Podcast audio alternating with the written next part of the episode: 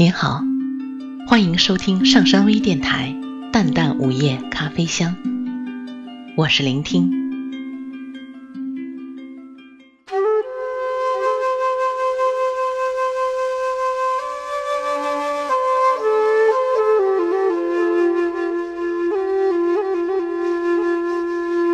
在凤凰古城一家名为“艺宿”的咖啡馆里。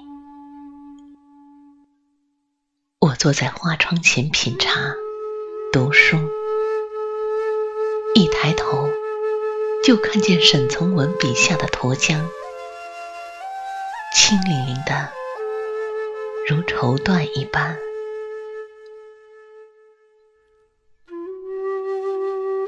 吊脚楼升起袅袅的炊烟，几只白鹭蹲在木桥上，仰头四处张望。一叶孤舟泊在江面，仿佛一个漫长的等待。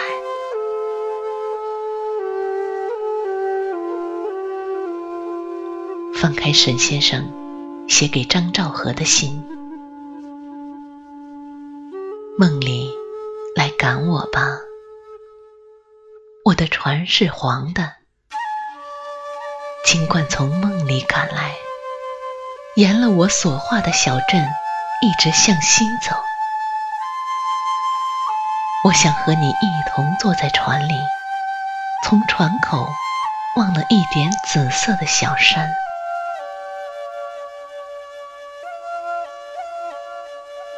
字字如明玉，心心念念。梦里来赶我吧。只有深深爱着的人，才看到什么都想到他，想和他共有一双眼睛，一双耳朵，一颗纯净的心。世间一切美好，要和他一起分享。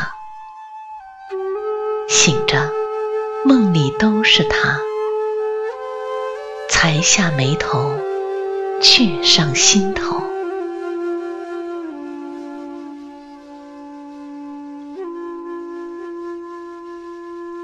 在水边读沈先生的书信，常常无端的惆怅和感伤，坚硬的心一瞬间柔软了，化为沱江里一泓清流。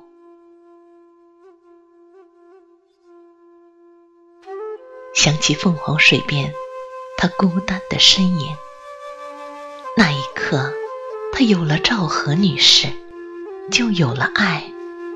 有了一位温柔的知己，就如同沐浴在人间的四月里。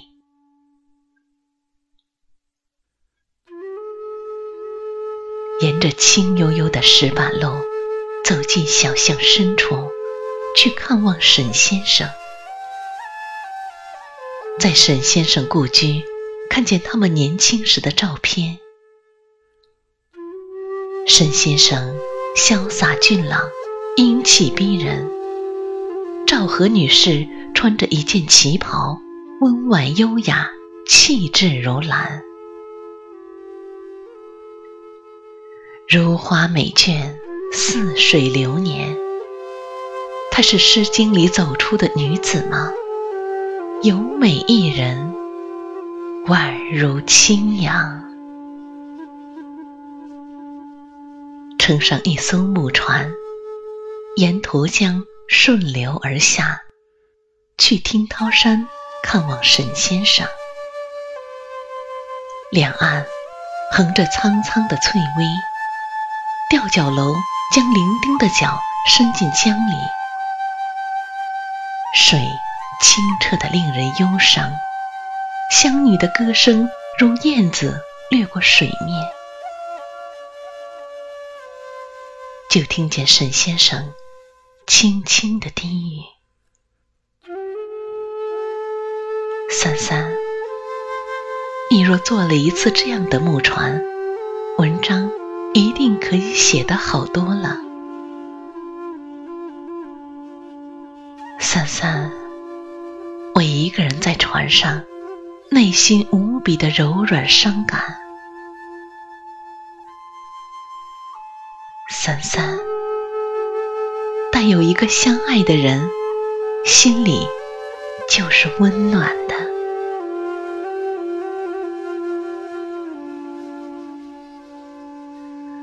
我行过许多地方的桥，看过许多次数的云，喝过许多种类的酒。却只爱过一个正当最好年龄的人。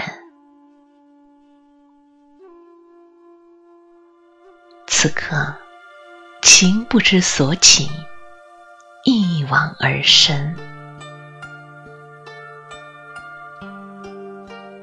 原来好文字不在气势磅礴的作品里，却在云中锦书里。在人世小小的悲欢里，那里有刻骨的相思，深深的懂得，悠悠的情思，才是尘世间真切的温暖。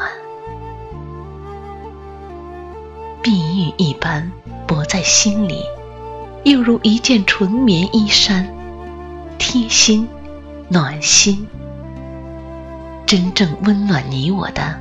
不就是这样的书信吗？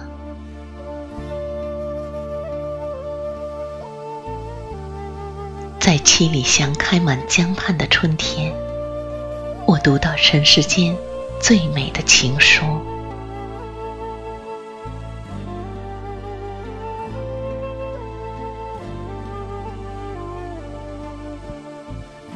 张学良和赵一荻女士举办婚礼时。两人都已年过半百，他们的年龄加起来已经超过一百岁。教堂里，鲜花、掌声，众人云集，祝贺一对生生世世的恋人。有人让张学良讲几句话，良久，他对赵一荻说。你是我永远的姑娘，我读着，一刹那泪湿了眼角。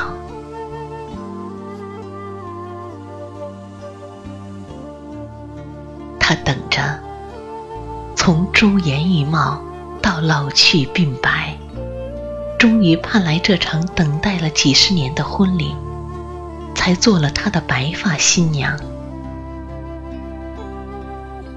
他记得初相遇时他的模样，清丽脱俗，倾国倾城。初见时是春水映梨花，如今他老了，执手相看两不厌。他依然爱他，爱他苍老的脸上。光阴的留痕，他们携手走过漫漫人生，风雨坎坷。他与他共度几十年寂寞的幽静生涯，不离不弃。爱是在老去鬓斑时候，他依然唤他。我永远的姑娘，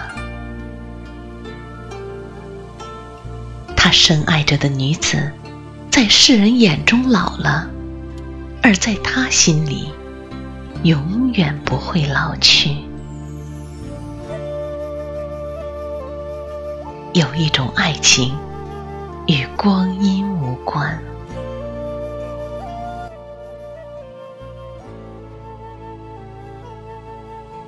画家黄永玉的文章写到一代名士张伯驹先生。一次在西餐厅，黄永玉遇见张老，只见他孤寂锁寞，独自坐在一张小桌旁用餐。桌上几片面包，果酱一碟，红汤一盆。张老用餐后。从口袋里取出一条小方巾，将涂上果酱的几片面包细细包好，而后缓缓离去。当然，老人手中的小包是为妻子潘素带回的。情深至此，让人伤感。张老一生钟情艺术，珍爱世间一切美好的事物，琴棋书画无所不精。他又是慧眼独具的文物鉴赏大师，至今收藏在北京故宫博物院的西晋陆机的平复帖。李白的上阳台帖，杜牧的张好好诗卷，皆是他一生的心血。他以倾家荡产的代价收藏历代书法珍品，而后全部捐赠给国家。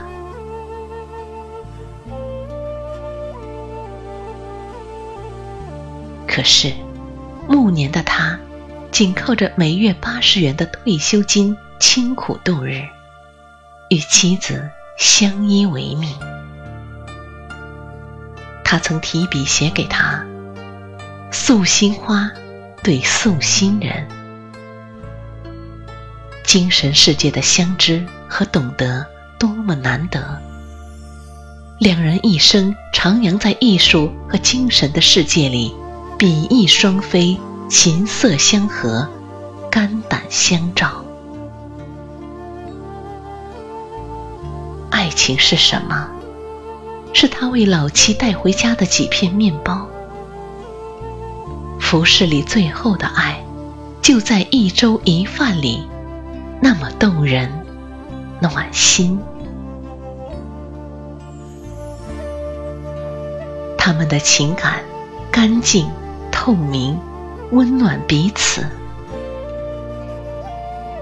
原来，人世的喜悦天真到了如此境界，和一个简单的人倾心相爱，一心一意，痴情不悔，直到天荒地老，多好。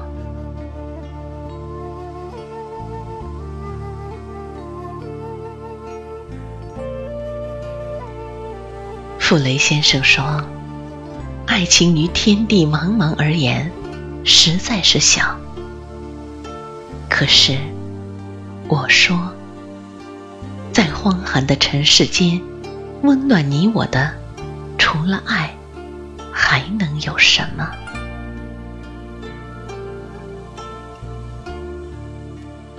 初夏的夜，窗外虫鸣如流水。我读完他们的故事，在稿纸上写下一句话：“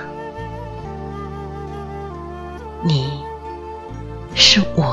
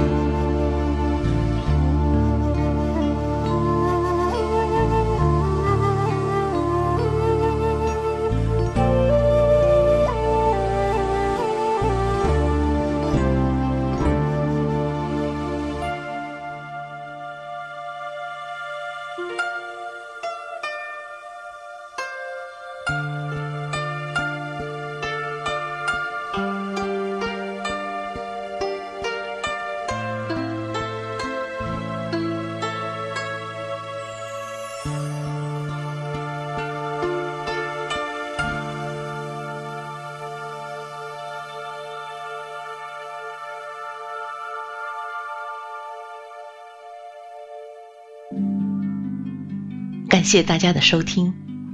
想了解本期节目的更多信息，请关注微信平台“淡淡午夜咖啡香”或“上山之声”。我们下次再见。